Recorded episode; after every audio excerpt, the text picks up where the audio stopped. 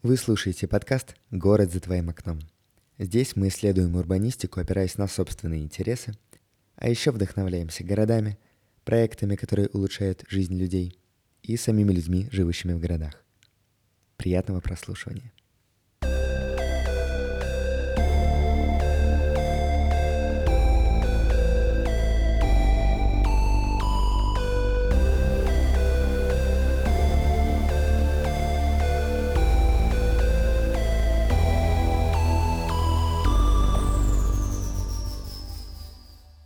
А перед началом выпуска я хочу напомнить вам о том, что у нас проходит конкурс, в котором вы можете выиграть сертификат на полторы тысячи рублей в республику или любой другой книжный по вашему выбору. Мы очень надеемся на то, что наш подкаст мотивирует вас развиваться, узнавать что-то новое, а мы вам в этом с радостью поможем. Все условия конкурса можно найти в описании к этому выпуску, а также их можно найти в наших соцсетях, во ВКонтакте и в Телеграме. Все ссылки также можно найти в описании.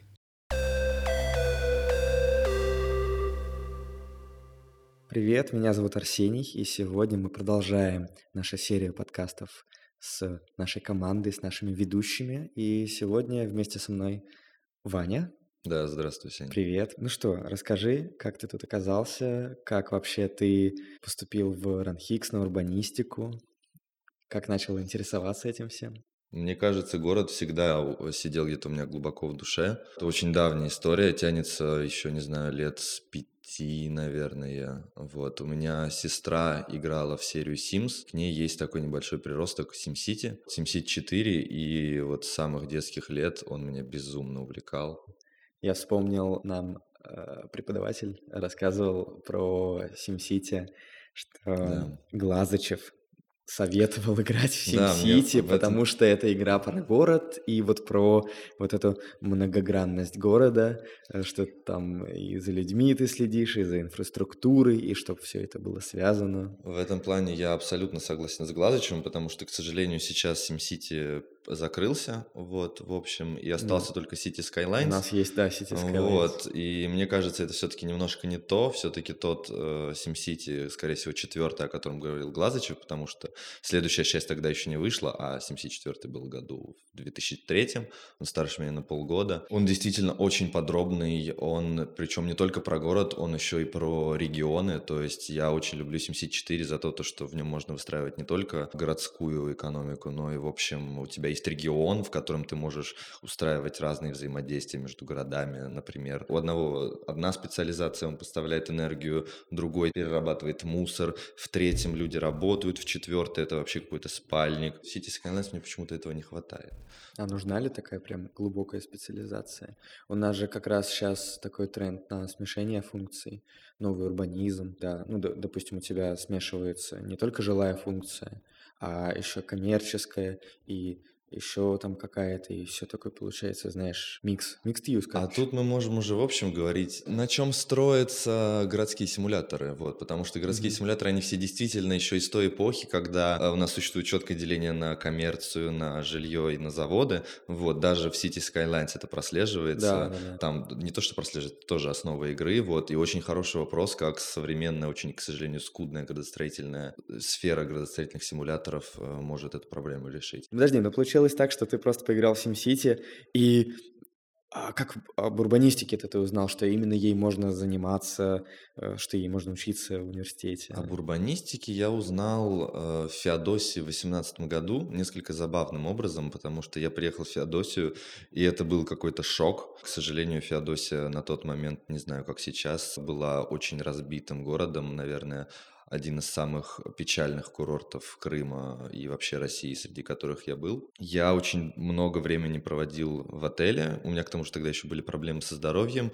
И в один момент я наткнулся, конечно же, на нашего главного популяризатора российского Варламова. Отлично, и... ни один выпуск без него не обходится. Да, куда же без него. Вот, и я просто, я смотрю почти что каждое видео, и просто вот да, вот все, что человек говорит, ты да, и ты понимаешь, что тебе это безумно интересно, но на тот момент я еще не знал о нашей кафедре, о том, где этому учиться, поэтому сначала меня там мотало в культурный менеджмент МГУ, еще куда-то рассматривал, потом вижу, может быть, в классе в девятом, что существует вот урбанистика кафедры Глазычева, и все, то есть э, больше у меня никаких альтернатив не было, только сюда и целился. Мгм. Ну и целенаправленно, получается, поступил. Да, и слава богу. Классно. Очень круто.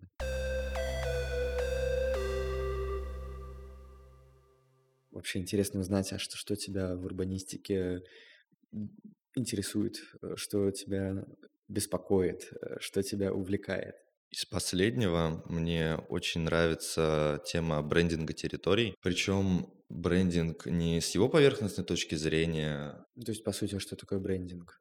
Если так обобщать? Идентичность места, идентичность какого-то региона. Мне нравится это тем, что это достаточно комплексное мероприятие, то есть это не только про то, как вот там сделать там, я не знаю, бренд своего там города, чтобы к нам все приезжали или чтобы мы были красивые, а это про то, как передать какое-то чувство, как передать какую-то эмоцию, как сделать некоторый самап того, что мы имеем, рассказать об этом людям, показать это миру, завлечь к себе людей, потому что территории во многом борются за людей. Брендинг территорий, он и про борьбу за них, чтобы привлечь к себе больше, и про развитие того, что мы имеем сейчас, и про то, чтобы дать людям какое-то ощущение места, ощущение себя. Это интересно, и мне нравится то, что это развивается сейчас в России. Я вот в пятницу был в Туле, и там помимо огромного количества кластеров у себя в городе, например, там есть местный завод, Октава производит микрофоны, и они сделали себе культурное пространство, на котором развивают вот эту свою идентичность.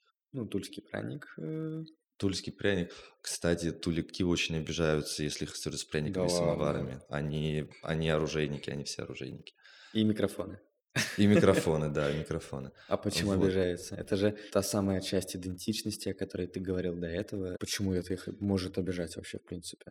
Они чувствуют, что это как-то навязано, что это я думаю, стереотип? Я, честно признаться, не задавался такими глубокими вопросами к туликам. Я думаю, что пряники это слишком мягко, и люди... Несерьезно. Люди, да, вот оружие это серьезно, а, а пряники who knows. Там есть э, полноценный музейное объединение, по-моему, так и называется, Тульский, Тульское музейное объединение или как-то так. Mm-hmm. И на основе этой организации уже даже не столько в Туле, сколько в области идет развитие туристических маршрутов. Так, например, они предлагают автобусные экскурсии где-то на день, то есть такая поездка в Тулу, и вот на автобусе тебя возят в там окрестные села, города Дубна, Адоев, Крапивна и Чекалин. Чекалин – это там самый маленький город России, России, и вот тебе дают очень некомфортный вариант посмотреть на него без каких-то инфраструктурных транспортных сложностей. Там в Крапивне проходит фестиваль крапивы. То есть я не представляю, что это, но мне очень интересно. Я представляю это себе пока как в Провансе есть лавандовые фестивали, где все, начиная от там ткани и заканчивая колбасой делают из лаванды. Есть Адоев, который был вообще столицей удельного княжества, это по-любому какой-то исторический туризм. Это все про брендинг территории, потому что Тула, она дает простые, доступные для туристов, для людей и для туликов в первую очередь способы познать, что она такое, прикоснуться к этому. Меня это очень вдохновляет. И, конечно, это не только тульский пример, это сейчас, к счастью, всероссийская тенденция. Это очень круто. А какие ты еще можешь интересные примеры вспомнить? Потому что мне вот, э, если говорить про брендинг территории, мне почему-то сразу вспоминается студия Артемия Лебедева и вот эти бесчисленные, ну не бесчисленные, но их много вроде как достаточно, логотипы территорий. У него был первый вообще, с чего все началось, вот это «П» красное, Пермь. Да. Вот. И она столько споров породила. Как вот, э, как она тебе?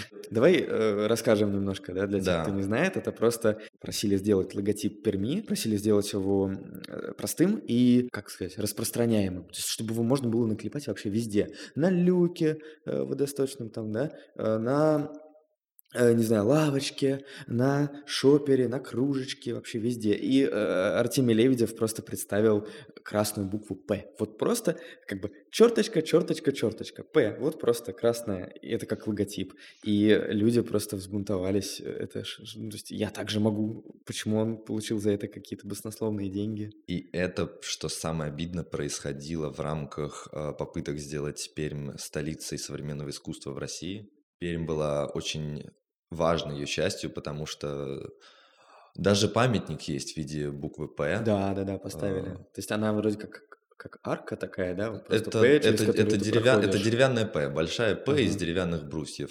Вот, и, к сожалению, я не знаю, честно признаться, судьбу этого проекта. Но это вот то- это тоже это такая попытка придать себе какую-то идентичность. Да, она новая, она может быть не до конца основана на каких-то исключительно пермских мотивах. Тем не менее, это тоже очень интересно. То есть э, сделать себе такую точку притяжения, чтобы Пермь стала э, столицей современного искусства России. Это было бы это было бы великолепно. Представляете, я не знаю, если Бэнкси приезжал в Пермь и там что-то рисовал. Ну, я думаю, были бы все в шоке, причем очень приятно. И началось все просто с... А началось все с буквы П, да. Это интересно. Какие, вот э, я вспомнил Лебедева, какие тебе интересные проекты вспоминаются Лебедева, еще? ну, в первую очередь, наверное, московская карта, карта московского метро. Это, не побоюсь этого слова, база. Ну, Вот. Да, в принципе, не только Лебедева, а вот, в принципе, про брендинг, если еще разгонять. Ну, вот не столько могу про брендинг, сколько, опять же, про локальную идентичность. Э, Город Плес, один из моих любимых, наверное, городов. В 2014 году они начали масштабно переделывать вообще и способы управления городом, и вводить новые ограничения. Ну, пусть будут ограничения, ладно. Вот, э, для архитектуры они сделали очень строгий э, дизайн-код города, максимально строжайший. Это, по-моему, самый строгий, да, это самый строгий э, дизайн, дизайн-код, архитектурный код в России. И Плес превратился просто в настоящую пряничную деревню, русскую. То есть даже все, нов... все новое жилищное строительство у них в центре, это должны быть дома исключительно в стиле русского зодчества. Это поражает, когда ты идешь по городу, а у тебя строят новый дом, а ты на него смотришь, и ты не веришь, что он новый. У тебя вот строят вот прямо на глазах. Вот забор, и вот там всякие бетонные блоки, мешки, а ты смотришь, ну он же старый, а он новый. Это тоже какая-то великая история, вдохновляющая про то, что мы можем, про то, что нет никаких ограничений, там, я не знаю, в плане менталитета или в плане того, что какие-то, я не знаю, неразрешимые проблемы в, в административном управлении. То есть вот люди захотели, и люди сделали, и у них получился просто великолепнейший, красивейший город. Мне еще, кстати, Рыбинск вспоминается. Рыбинск, Рыбинск, да, кстати, Где вот эти тоже. вывески Это э, не очень, не очень понятно. Да, да, да, да.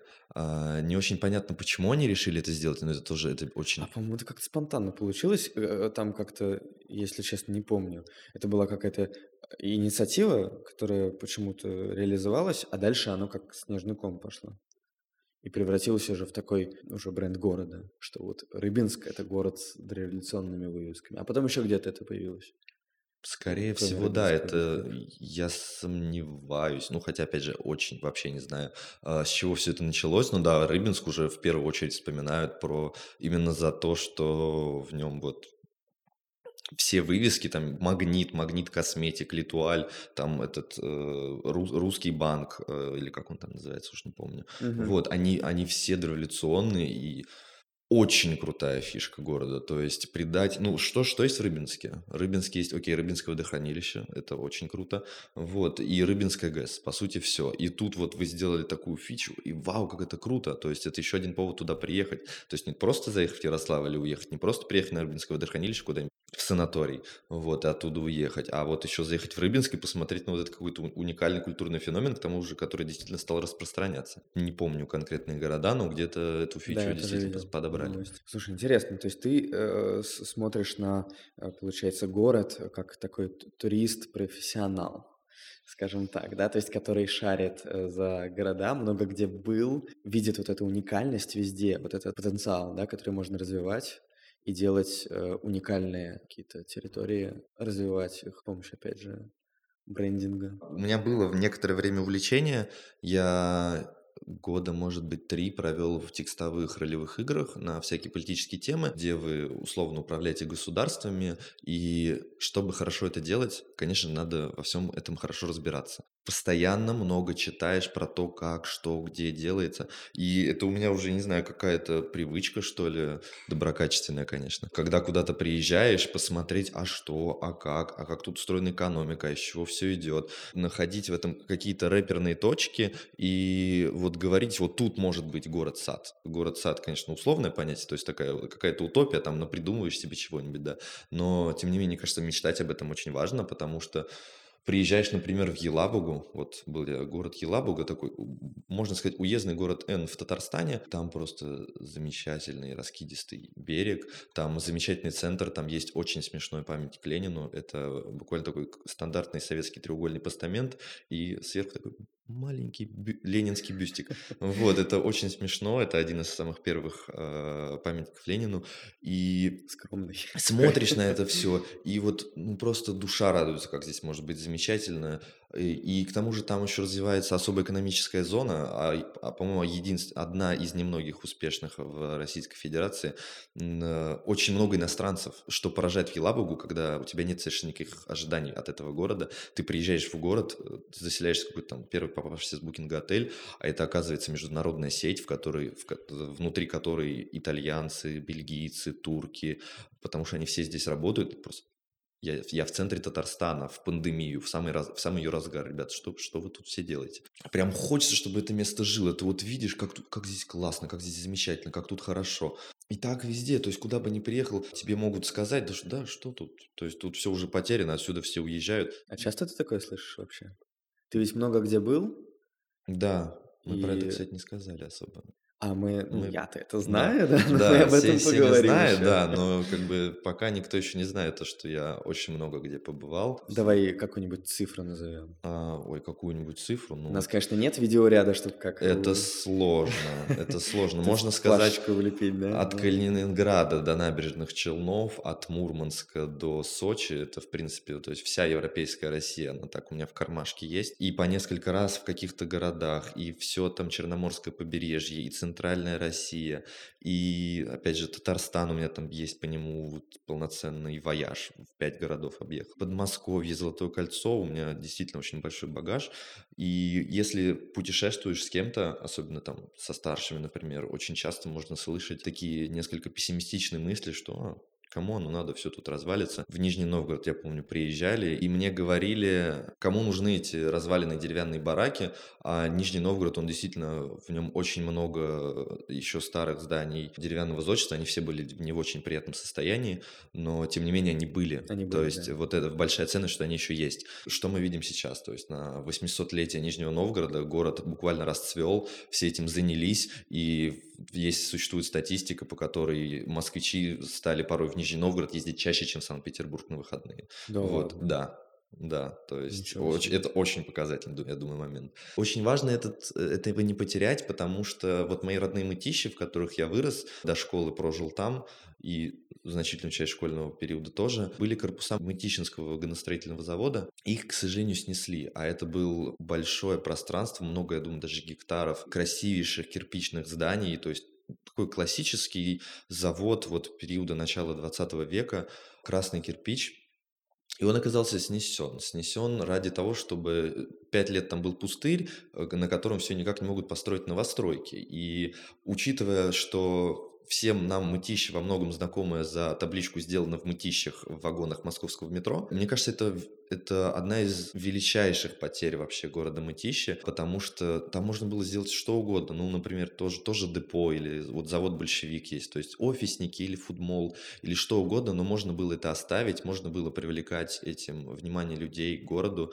как-то их завлекать. В итоге это просто променяли на новостройки и украли очень большую часть э, истории города. Главное, главное, мне кажется, в брендинге территорий э, и за что я его люблю. Вот можно такое видеть и раскрывать, не терять. И вот про ассоциации еще. Брендинг — это еще про ассоциации. Когда вот, допустим, я слышу мытищи или любой другой там человек, наверное, все-таки ты представляешь себе какой-то спальник, либо какой-то там, не знаю, ну, что-то не очень интересное. Ну, мытище, да. А могло бы быть, да, какое-нибудь супер классное место притяжения с каким-то историческим кластером креативным там или еще с чем-то, если бы не снесли, да.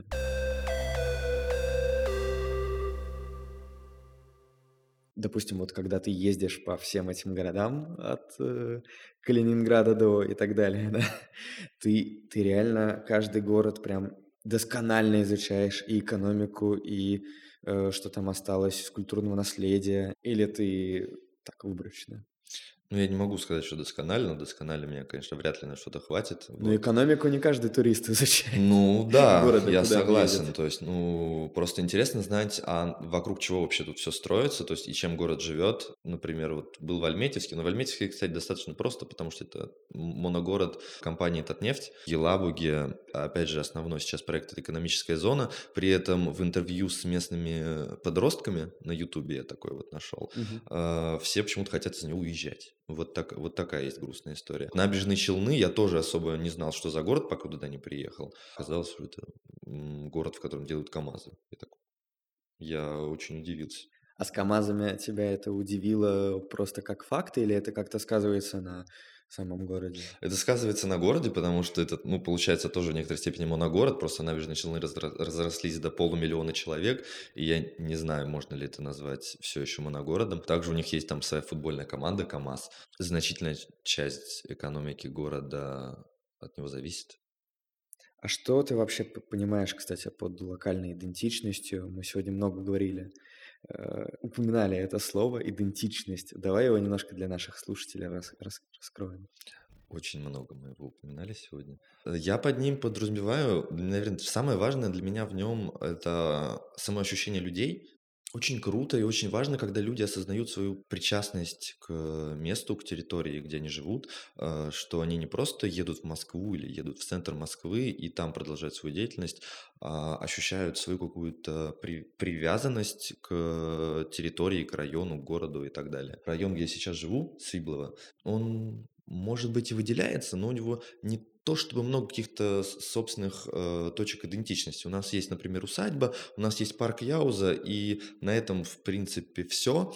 Но недавно появилась очень крутой, вот маленький объект. Вот как обычно, все раскрывается в деталях. У нас поставили голубя, из э, хрома в новом, э, в очередной раз переделанном сквере. Суть этого голубя в том, то, что э, на флаге района тоже изображен голубь. Этого голубя каждую неделю кто-то переодевает в разные шапочки и шарфики.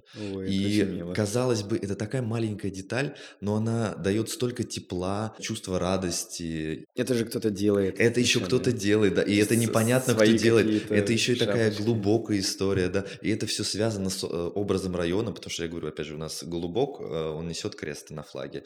Это, я не знаю, это так мило, и меня это, этот голубь так радует. Но опять же, казалось бы, так маленькая деталь, но столько вот он приносит тебе вот это ощущение, вот да, я живу в Свиблово, и у меня вот есть голубь, который в разные шапочки одевается. Вот. И вообще мы тут все, э, что называется, за мир. У нас есть замечательная усадьба. К нам все приезжайте и на усадьбу посмотрите, и в парке у нас погуляйте, и вот голуби нашего посмотрите. Очень важно всегда стараться что-то видеть, э, что называется, главное, главное верить, а там уж все само собой решится.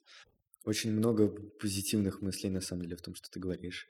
И вот это вот э, пессимизм, который очень часто встречается, и вот как я много ездил по России, да, постоянно вот это вот, что вы тут забыли, и вот это вот. А ты прям так, как будто, знаешь, разрушаешь этот, э, ну, не миф, но этот как стереотип, да. Мне кажется, мы от этого устали. То есть это слишком много в нашей жизни последнее время. Это раз. И во-вторых, я твердо уверен, что Россия – это в первую очередь культурная сверхдержава. Э, и помимо балета, помимо множества оркестров, например, вот мой очень обожаемый военный оркестр имени Александрова, они же каждый, каждый год там по гастролям просто сносят мир огромного количества музыкантов, актеров, кого угодно регионы нашей страны – это ровно такое же культурное богатство, которое мы должны развивать и которое мы должны стараться показать миру. Кроме как на позитиве тут никак не выехать. То есть либо, либо ты думаешь про себя исключительно позитивно и ищешь все доброе и хорошее, что ты можешь из себя вытащить, что ты можешь показать миру, либо, либо так и будем сидеть грустить, а этого не хочется. Ну вот одно дело думать, конечно, позитивно, а другое дело еще и э, доказывать это на деле. И ты делаешь и первое, и второе. Я сейчас это была плавная подводка к фонду, где Фонд ты волонтеришь. внимания. Расскажи, да. Да, фонд внимания. э, Замечательный фонд был основан в 2018 году Ильей Варламовым. Фонд сохранения исторического наследия. В- Краткая суть его деятельности в том, что он на безвозмездной основе э, помогает людям восстанавливать историческое наследие во всех его многообразных формах по всей стране. Там есть проекты и м, восстановление часовни Пскове, и, например, э, советской вывески в Сыктывкаре, в Калуге и так далее. И да, я действительно, вот недавно у меня была годовщина, как я занимаюсь волонтерством в этом фонде. Мы в Москве, это все происходит в Москве, мы занимаемся реставрацией подъездов, Жилых домов или это какие-то... жилых, да, жилых, в основном жилых, то есть это все происходит по обращениям жителей. Жители обращаются в фонд, приходят волонтеры и просто начинают свою работу. То есть зачастую это ничего такого особенно сложного, Ну вот а ты, а ты конкретно там чем занимаешься? Э, Это обычные процессы реставрации, то есть единственное их но, они очень долгие. Вот, то есть это действительно кропотливый труд. Ломать, что называется, не строить. Пробовал себя в качестве, даже один раз в качестве организатора, Ого. но, к сожалению, уехало очень много людей, и потребность в этом у фонда отпала. То есть нужно больше рук, да, рабочей Ну, не, силы? не то, что больше рук, руки-то всегда есть, просто сейчас, к сожалению, многие уехали, и активность у фонда, конечно, спала именно волонтерская. Я не могу за него в полной мере говорить, потому что я, опять же, я по сути это рядовой волонтер. Ну, давай немножечко заспойлерим. У нас же был, было в планах э, сделать э, отдельный выпуск, да? Да, я очень Про хочу это. записать выпуск непосредственно с э, главой московского отделения фонда и с моими товарищами, которые мне, точнее, уже стали товарищами, потому что фонд это прекраснейшее место, в котором а, можно познакомиться с огромным количеством людей. Мы даже организовали путешествие с моими полноценными, уже полноценными друзьями. Мы этим летом ездили в поход. Вот это был мой первый поход за, наверное, 10 лет. И я хочу, да, собрать всех этих людей и рассказать про деятельность фонда. А куда вы в поход ездили? Мы ездили в поход в Воронежскую область, э, это Лискинский район, заповедник Дивногорье. Я там, кстати, тоже был. Да? Удивительно, да. У меня Был какой-то детский лагерь там. э, Ну, сеть э, детских лагерей Дерсузова. И э, это как эко-лагеря. И они ездят по разным именно заповедникам. Поэтому я был в Дивногорье, в Белогорье, на Кавказе в разных заповедниках, там Тиберда и так далее.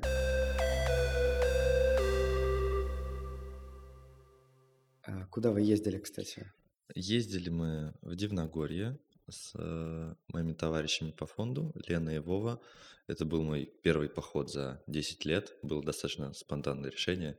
Мы как-то летом сидели в кафе, и тут Лена просто, а не хотите, ребят, съездить? Вот, я с самого начала пандемии мечтал сходить именно вот в поход, не просто куда-то уехать, а именно поход. Это был очень полезный опыт, потому что с нами еще ездил вот, э, Вова, он немножечко постарше. Я многому чему научился за эти пять дней, которые мы там провели. Помимо того, что это был безум- безумно красивый опыт, где мы и по горам успели полазить, и в пещеры, э, проделанные монахами, там века три назад зайти.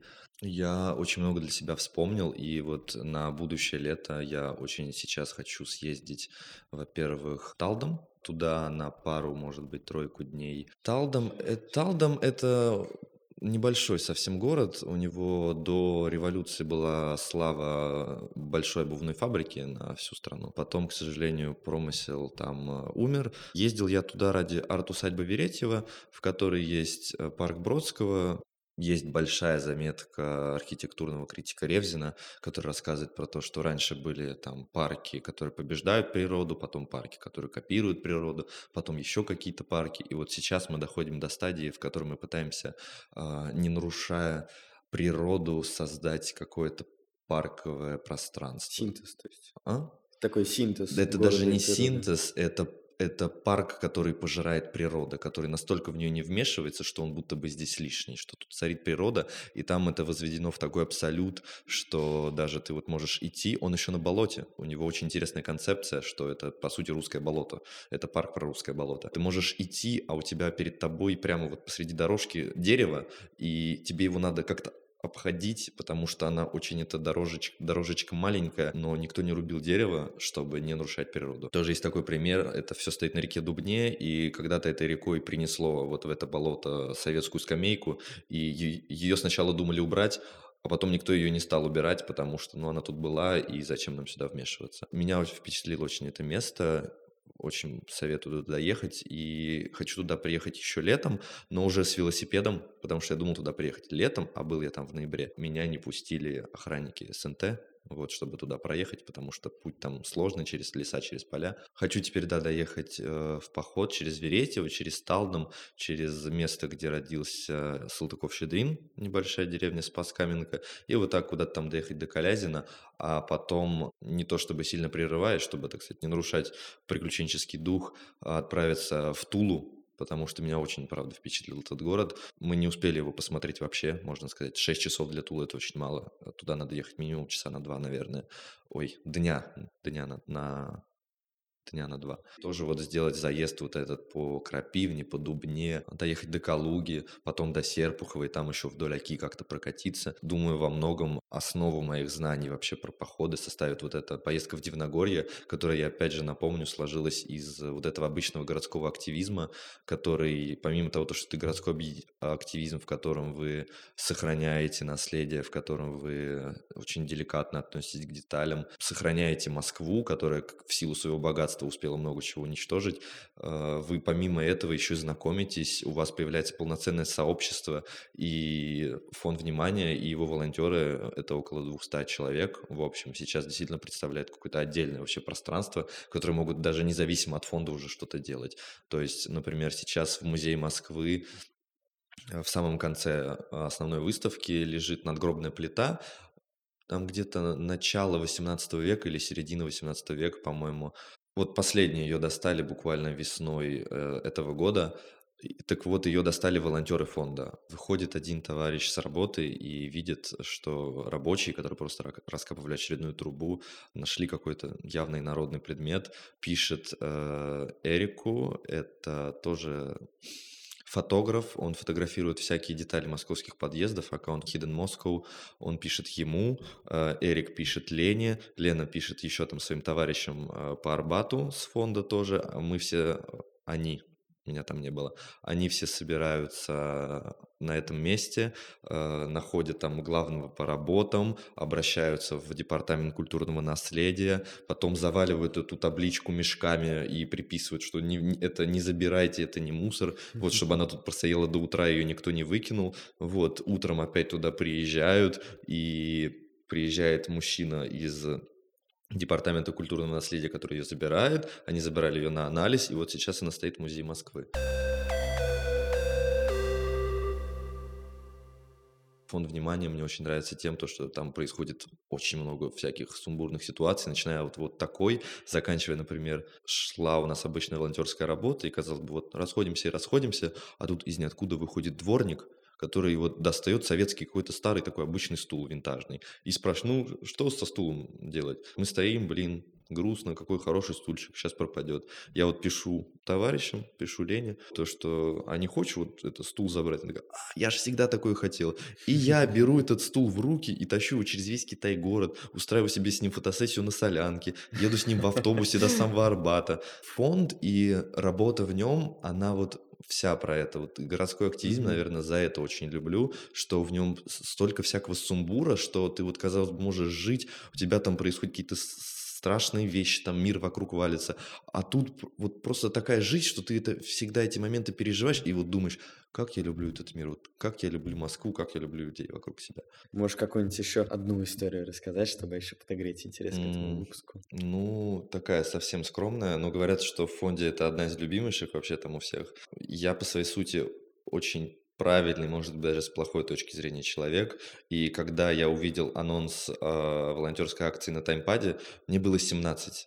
А там написано одно из условий, это 18+.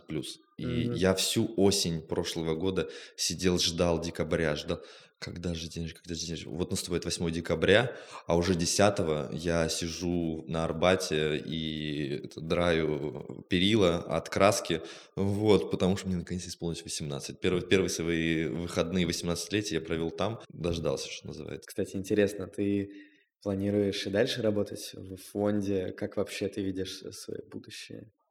Хороший вопрос. Вот, касательно фонда, мне бы, наверное, действительно хотелось э, заиметь там какую-то постоянную должность. Но, опять же, не буду загадывать, не мне решать, Ни не случае. мне решать, Мы не мне судить, так ни на что не претендую, да. просто Вот. мечтаем. Может, у а, тебя есть какая-то глобальная мечта? Глобальная Опять же, в мечта, сфере урбанистики глобальная мечта.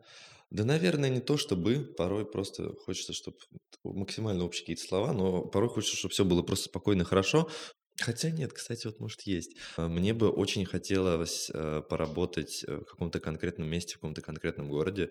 То есть, опять же, меня очень вдохновляет плес, и мне бы очень хотелось к этому прикоснуться напрямую. Вот, то есть я надеюсь, у них появится какая-нибудь должность, что-то в стиле, да, что угодно, там, начиная от организации там мероприятий, как вот недавно видел вакансия такая в Бруснике, свой новый ЖК в Видном они планируют, там, заканчивая ну, есть же там всякие должности главных архитекторов или что-нибудь такое. То есть мне бы очень хотелось э, поиметь какой-то э, опыт в плесе. Может быть, может быть, я бы хотел э, что-нибудь сделать в мытищах, потому что я чувствую там не рас- огромнейший, все еще не раскрытый потенциал. А Потому что, что помимо, помимо завода, да, помимо завода, мытищи в свое время были такой рублевкой, вот дорев- дореволюционная рублевка. У нас есть две станции электрички, Перловка и Тайнинская, и туда раньше, как и вообще весь Лосиный остров, ездили московские дачники. И это были главные московские дачи, и очень круто, что в Перловке все еще остается какая-то их часть. Это несколько похоже на Красногорск, где огромные высотки соседствуют с непонятными бараками.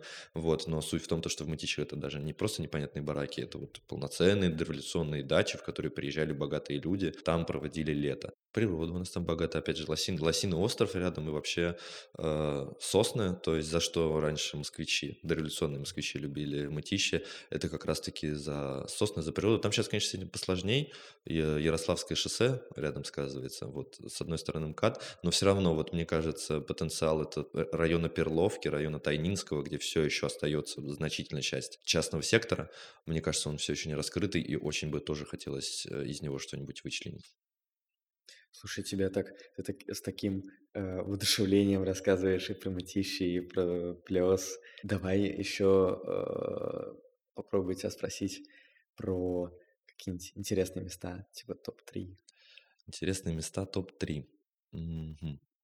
Ну, Я так понимаю, плес точно туда входит, учитывая, э, сколько раз ты про него Ну, э, такой сказал. спорный момент. Главное приехать туда летом, потому что мы были Мгм. в феврале зимой, и это похоже немножко на Потемкинскую деревню. Особенно в минус 20, потому что кроме трех-четырех отелей в городе жизни не было никакой. То есть все буквально а, висит э, бумажечка. а, если хотите зайти, вот, звоните. Звонишь, тебе раза три не отвечают, и, и, все. Вот, и народу больше никого. Поэтому в плюс очень важно приезжать в сезон, когда туда приезжают э, круизы, лайнеры, когда там есть жизнь. Вот, мне кажется, плюс вот э, ему несколько не хватает людей, вот был бы в нем хотя бы тысячи на две больше, там сейчас, по две с половиной, вот было бы прям идеально. Вот, еще хочу очень упомянуть э, центр Альмет, это город Альметьевск, понятное дело, и Татнефть э, переделала тамошний ДК в четыре этажа такого культурного центра, культурного пространства, пространство на четыре этажа, Первый– это эклерная, но это ладно. А вто- Второе– музей из музыкальных инструментов народов мира. Это был какой-то шок. Вот это правда был натуральный шок, потому что концепция, концепция музея в том, что там есть абсолютно все. Татнефть явно постаралась и купила люб- абсолютно любой музыкальный инструмент, который только смогла найти в этом мире, начиная там от испанских этих э, чечеток, я не очень знаю, как они назыка- называются, заканчивая вообще отдельным, отдельной частью экспозиции исключительно про тюркские национальные инструменты. Но ладно, сам музей, тебе дают в нем на всем поиграть. Вот вообще Мгм. на все, что там висит, ты можешь взять руки и и на этом поиграть, то есть ударить в тибетский гонг, попробовать там миллион одну версию балалайки, попробовать миллион одну версию каких-то тюркских инструментов, поиграться новозеландским дождичком, все это можно брать, все это абсолютно интерактивно, все это абсолю- в абсолютно свободном доступе. Мне кажется, я потом застрял. Однозначно, однозначно. А, на втором этаже располагается своего рода экспериментариум. Он делится на шесть тематических зон по единицам измерения. Градусы, физическая сила, электричество э, и что-то еще. В физике, к сожалению, не силен. Вот. И даже мы, мне и подруге моей было 16-17, получается, лет, мы были в шоке. Ну вот оно, казалось бы, ориентировано на детей, но мы были в шоке. Это даже не московский уровень. И уровень подачи, и уровень экспозиции. То есть я вот, опять же, вот моя вот история с SimCity, я, у нас было где-то полчаса потом еще после экскурсии свободного времени, мы там тоже были вдвоем, народу, к сожалению, очень мало ходит. Я завис на полчаса около стенда, где тебе в разных сценариях надо расставлять электростанции по острову. Вот, то есть у тебя там в одном случае ветра много, воды мало, в другом случае солнца много, угля много, там еще чего-то мало, и ты, я просто там стоял, полчаса расставлял там, не знаю, с ума, с ума около него сходил. Но ладно, даже этот музей, э, что меня больше всего порадовало, где-то в середине экскурсии из ниоткуда выбегает очень много детей, Э, где-то из дальних залов, и я спрашиваю, аж, а типа, ну откуда они? И оказывается, у них при этом музее есть курсы информатики, робототехники и программирования. В Альметьевске. В Альметьевске. Где живет 50 или, по-моему, 40 тысяч человек. Mm-hmm. Они абсолютно бесплатные.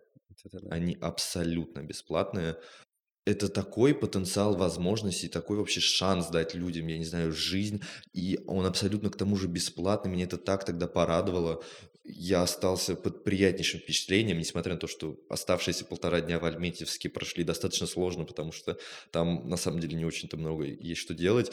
Альмет – это было какое-то впечатление, наверное, на всю жизнь, потому что там помимо э, вот этого экспериментариума, к сожалению, не помню, как он правильно называется, э, есть также школа иностранных языков, в которой очень... Оно, во-первых, все современное, это новое, свежепостроенное здание, во-вторых, все очень современное, и там очень большой спектр, там французский, английский, арабский, китайский, то есть все основные там представлены для изучения языки, например, у нас здесь в Ранхиксе на Ионе, я думаю, там тоже представлены, и, по-моему, они тоже даже, по-моему, бесплатные. Вот, э, Центр Альмед, для меня, не знаю, про возможности, про вот это какую-то вот тоже способ э, дать людям какой-то шанс в жизнь, шанс показать, что все не так грустно, потому что, ну, вот раньше что, люди сидели в Альметьевске, качали нефть, и, не знаю, думали о том, как им грустно качать нефть. Э, а Потом а теперь... построили а те... у себя много велодорожек, да? А, а потом э, центра Альмет. Потому что, кстати, я Альметьевск знаю как э, типа велостолицу России. Вот я поэтому в него ехал, поэтому я, конечно, mm-hmm. немножко разочаровался, потому что оказалось, что повально там на велосипедах люди, конечно, не ездят. Это история о том, что детям с самого малого возраста прививают э, прививают какую-то заботу о них самих, прививают то, что уже в родном городе можно достучаться до каких-то высот, и это все очень доступно, это все современно. Для этого не надо ехать ни в областной центр, ни в столицу. Тульская поездка в пятницу, она тоже в этом плане меня очень приятно поразило. Там в музейном квартале они собрали все, город, все музеи города и поставили их на единую пешеходную улицу. Существует место пространства археология, и с одной стороны это просто музей про доисторическую историю Тулы, а с другой стороны это историческая кухня, куда можно прийти и попробовать, как, как что люди ели. Это абсолютно интерактивный музей, в котором все экспонаты, они интерактивные, с ними можно поиграться, можно там попробовать что-то приготовить по старым э, древнерусским рецептам. Можно пересобрать э, глиняный горшочек. И мой товарищ, который с исторического факультета МГУ, сказал, что они на археологической практике занимались ровно тем же самым.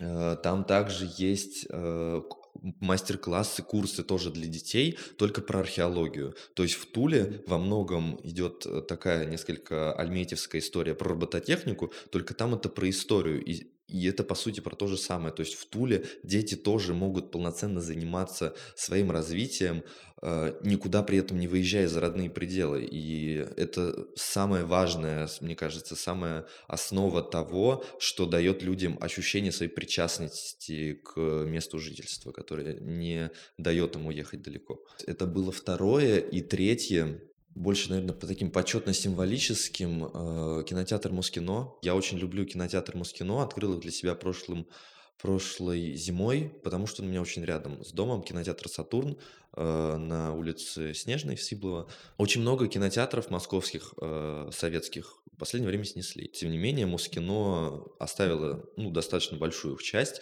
и их развивает. Это тоже такие своего рода районные центры, это тоже полноценные участники районной идентичности. А, вот у нас Сивилов, я уверен, ну, мне сложно представить район, родной район без Сатурна. Кинотеатр Мускино, они находятся в какой-то необъявленной борьбе с большими сетями кинотеатров в торговых центрах, и их большая прелесть в том, что они а, они, они твои, они родные, то есть ты туда можешь приходить, и ты там чувствуешь себя как дома. И когда я туда ходил первое время, и все еще тебя вылакивает а, а, очень сильное чувство спокойствия, потому что, ну вот ты как домой пришел. То есть там Почему? и билеты недорогие, Мгм. и вот все как-то спокойно, и люди местные, наверное, во многом еще скажут на том, то, что это не частное предприятие, они принадлежат Москве, поэтому выгода у них не стоит на первом месте. А вот, и они в первую очередь как-то про показы кино, и плюс это все очень хорошо оформлено. У Москина очень приятный дизайн, очень приятное приложение, в котором все можно выбирать. Поэтому я, наверное, тре- третье место отдам кинотеатр Москино, потому что я очень ценю это ощущение.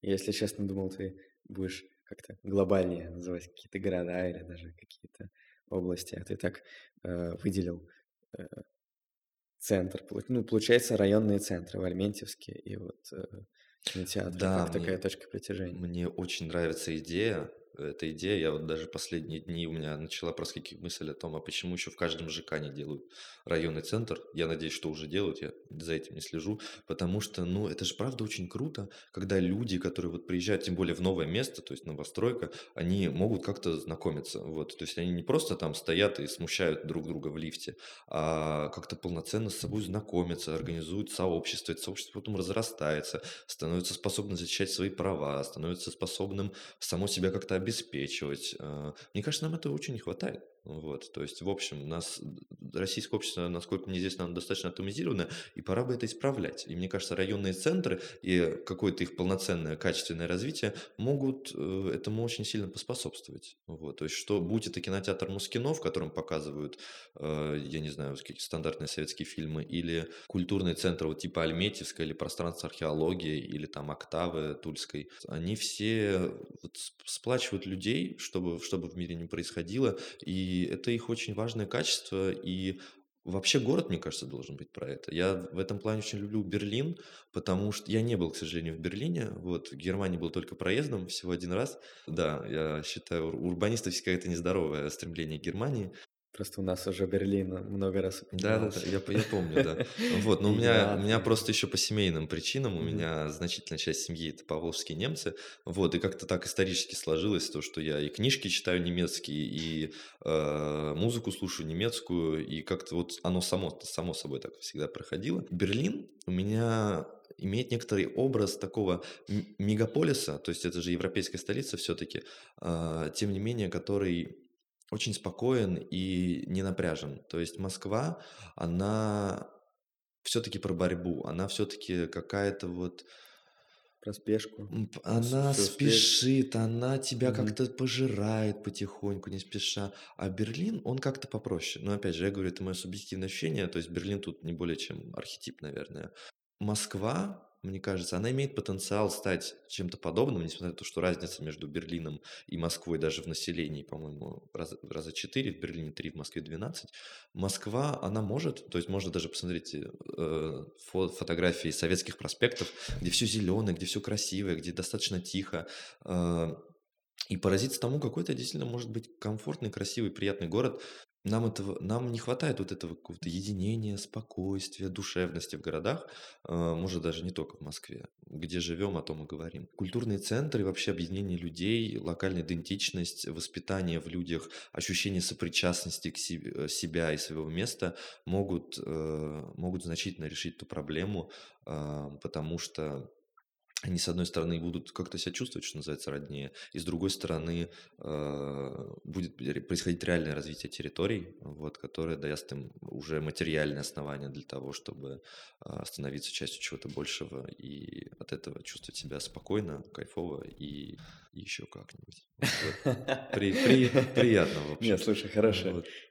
хорошее такое прям завершение подкаста. Ты прям подытожил все, о чем мы говорили, и про идентичность, и про сообщества локальные. И я бы еще добавил э, про инициативу. Вот это очень важно. Да, кстати. Когда есть локальная инициатива, вот и появляются такие центры, появляются э, откуда-то вдруг оказывается, у нас есть люди, которые умеют это, это, это, это, и все это реализуется. И в завершение я бы, наверное, сказал про наш подкаст, что я уверен, что вот эта вот инициатива, и вот это сообщество, которое у нас здесь сложилось благодаря тому, что мы все вдруг решили, что нам очень интересно э, сидеть с микрофонами, обсуждать э, города, обсуждать все, что с ними связано. Я уверен, что эта инициатива куда-то нас приведет, и это очень классно. Спасибо, что пришел, спасибо, что э, мы провели с тобой этот замечательный выпуск. Мне очень понравилось. Все вот эти твои рассказы про города, это очень вдохновляет. Я бы тоже, наверное, завершающую фразу сказал. Давай. Вот, не люблю многословность, но очень люблю красиво, поэтому так, наверное, и будет. Итогом всего того, что мы сказали, и про подкаст, и про города, главное верить, а там уж все само собой решится. Класс. Слушай, ну да, здесь, наверное, нужно э, музыку сюда смонтировать да. и, и все, и закончить. Угу. Ну и, наверное, сказать, что подписывайтесь на нас, э, ставьте, ставьте нам э, оценки. Любите и будьте счастливы.